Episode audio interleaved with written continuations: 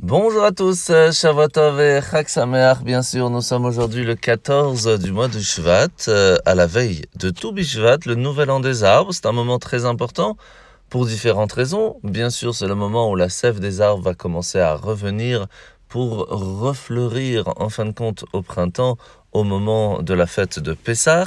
Il y a bien sûr le fait, et c'est la plus importante, qu'à partir de ce soir et demain, c'est à ce moment-là que toutes les lois en lien avec les arbres comme les troumotes, les maasrot, etc., reprennent en vigueur pour la nouvelle année.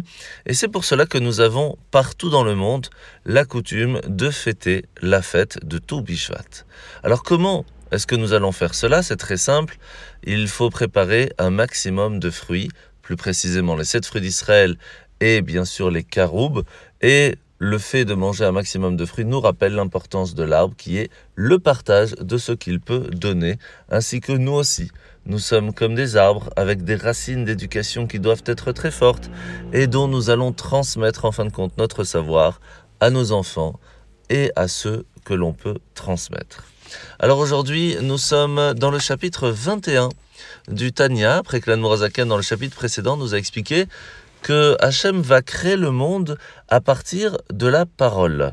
Et c'est pour cela que, malgré le fait qu'Hachem y a mis d'une certaine façon son essence, sa pensée, sa parole, une partie de lui-même, nous pouvons aujourd'hui réussir à faire des choses qui vont à l'encontre même de la création du monde et de son but.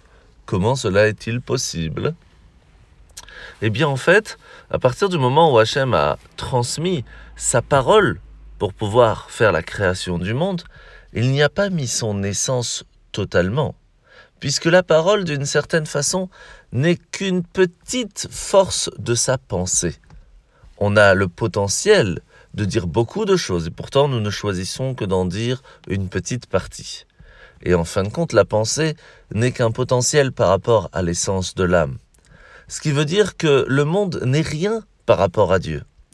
La différence à la parabole de la parole par rapport à la création du monde, c'est que même si la parole ne fait que refléter la pensée de Dieu, elle est et elle reste toujours attachée à lui, à la différence de nous. Lorsque nous disons une parole, elle part et elle continue de voyager, alors que chez Hachem, elle continue de rester attachée. Alors la mitzvah de ce matin, c'est la mitzvah positive numéro 104. À partir du moment où une personne a des écoulements, eh bien elle n'est plus pure et elle peut rendre pas pure aussi une autre personne. D'où l'importance de faire attention à ça. Misa positive numéro 96-96, c'est qu'à partir du moment où un animal n'est plus vivant, lui aussi peut euh, faire que la personne qui va la toucher ne sera plus pure, donc d'y faire attention.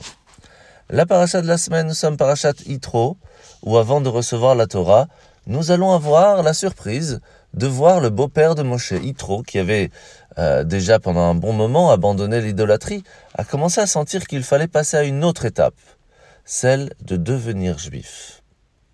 Et pourquoi a-t-il pris la décision? Pour deux raisons. Lorsqu'il a vu l'ouverture de la mer, lorsqu'il a entendu la guerre contre Amalek. C'est à ce moment-là que Yitro va se dire, ça y est, là je vois vraiment qu'il faut passer à l'étape suivante et se convertir au judaïsme.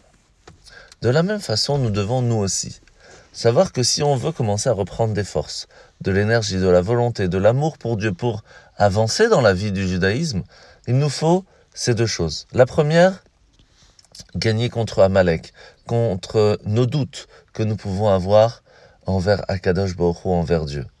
Mais cela n'est pas suffisant. Pour pouvoir vraiment ressentir de l'amour pour Dieu, pour passer à l'étape suivante, eh bien, il nous faut rentrer dans la mer, ce qui veut dire nous immerger dans l'étude de la Torah.